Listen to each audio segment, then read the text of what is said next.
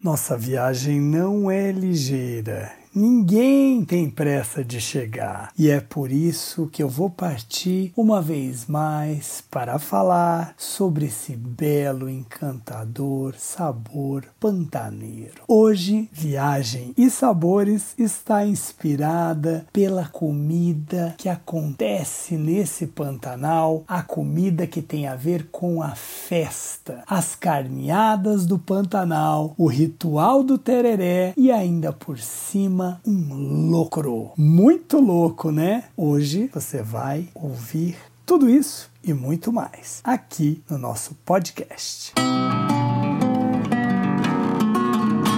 É isso aí, para quem está me ouvindo aqui, eu sou o chefe Paulo Machado e fiz uma pesquisa muito importante, consistente sobre essa comida do Pantanal. Essa cozinha de fronteira, essa comida que está aí permeando países como a beiradinha do Paraguai e da Bolívia na divisa com o Brasil e outros estados do nosso país. E nessa pesquisa, meu bravo companheiro, praticamente assim o inspirador de tudo isso foi o saudoso professor Dr. Ricardo Maranhão. Ele mesmo, na época que eu trabalhei com ele no Centro de Pesquisas em Gastronomia Brasileira, ele fez questão de me apoiar na pesquisa com a cozinha pantaneira. A gente montou um grupo para conhecer mais a fundo e preservar para as presentes e futuras gerações o que é esse saber cultural. E mais, fomos ao Pantanal. E numa dessas viagens de pesquisa, mais especificamente uma pesquisa de mapeamento e levantamento de dados da cozinha pantaneira, com apoio da Fundação de Cultura de Mato Grosso do Sul, o professor Ricardo Maranhão e eu escrevemos um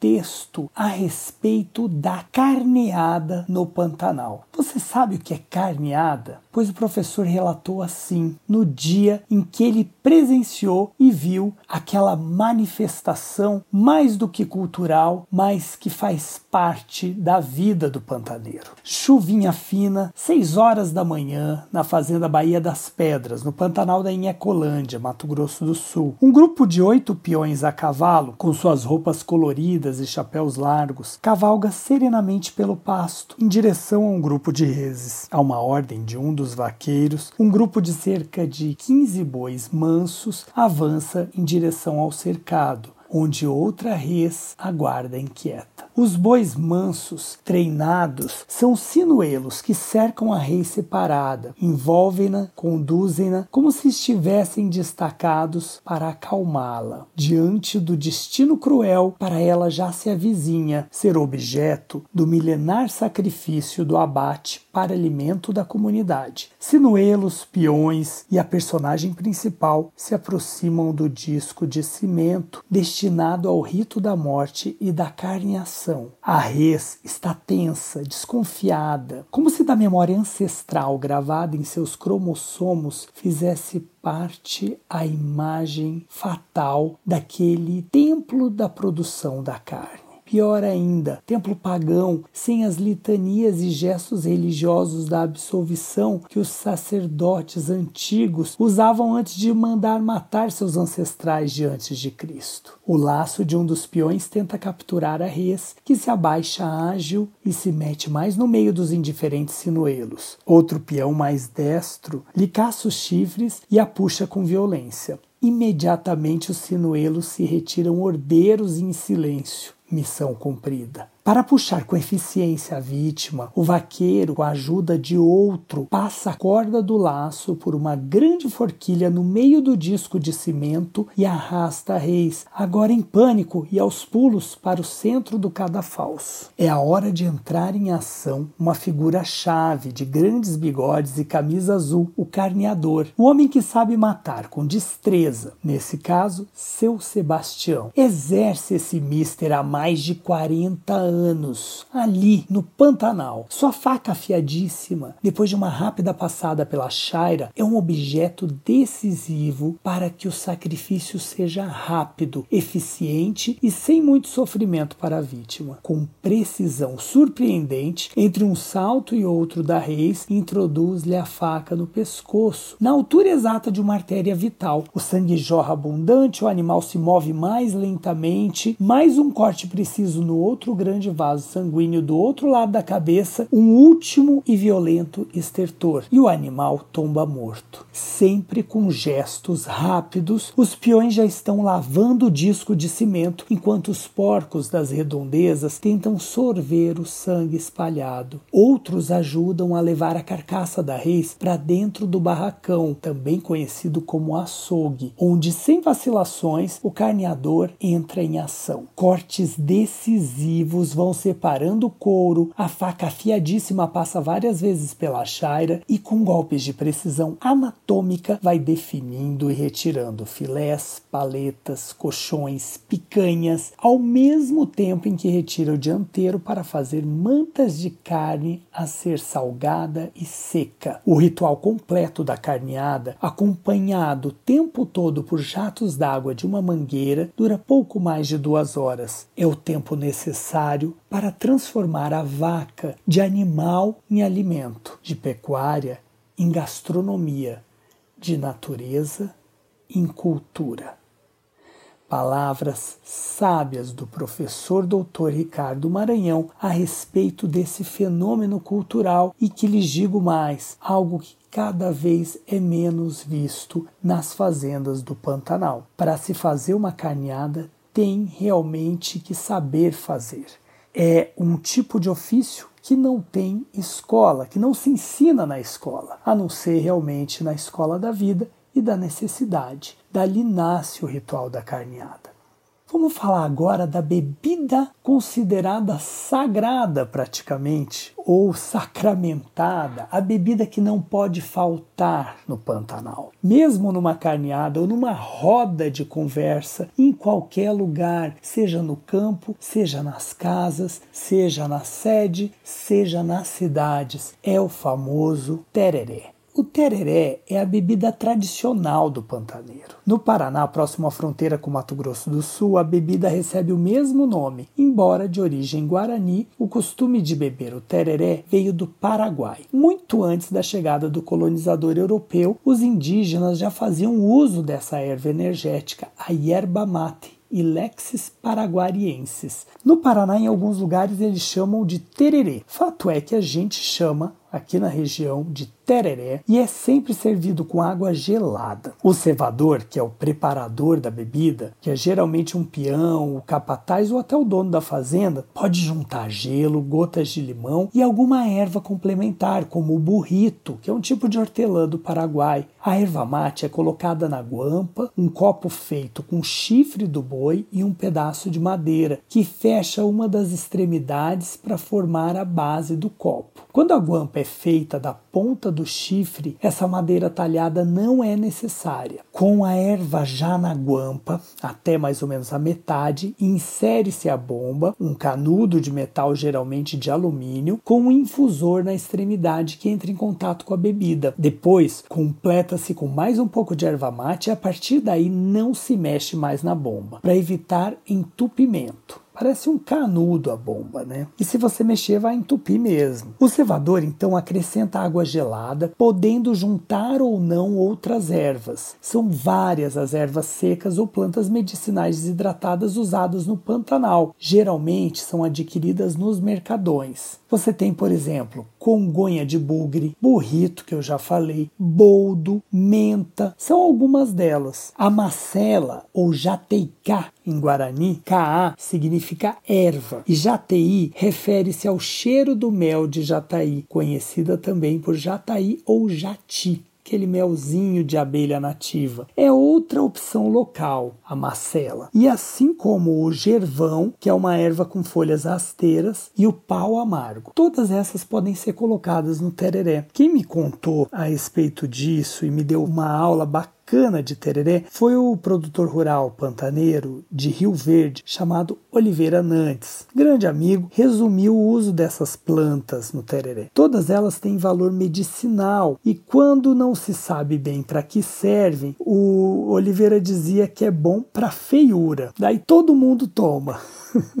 A primeira pessoa que toma o tereré é o cevador, que assim acomoda a água na guampa e checa a temperatura. Ele então sorve a água da erva até o final, produzindo um barulho de ronco que sinaliza que se deve colocar mais água para o próximo bebedor. Antes de enchê-la e passar o tereré, o cevador cospe no chão. O próximo bebedor irá tomá-lo até produzir o ronco característico, devolvendo então a guampa vazia ao cevador, que irá enchê-la de água novamente. O tereré sempre sorvido é devolvido a ele, que vai enchendo a guampa de água até o término do ritual, momento definido por ele, pelo cevador. Se alguém estiver satisfeito, diz obrigado, olhando nos olhos do cevador, que então pulará sua vez na roda. Geralmente, uma roda de tereré dura até acabar a prosa ou a água. Às vezes, quando acaba a água, alguém vai lá, pega de novo e vai rolando a roda de tereré. É um momento fundamental na vida do pantaneiro, pois ressalta os laços de convivência, reforça a amizade e estimula a circulação de notícias ou novidades.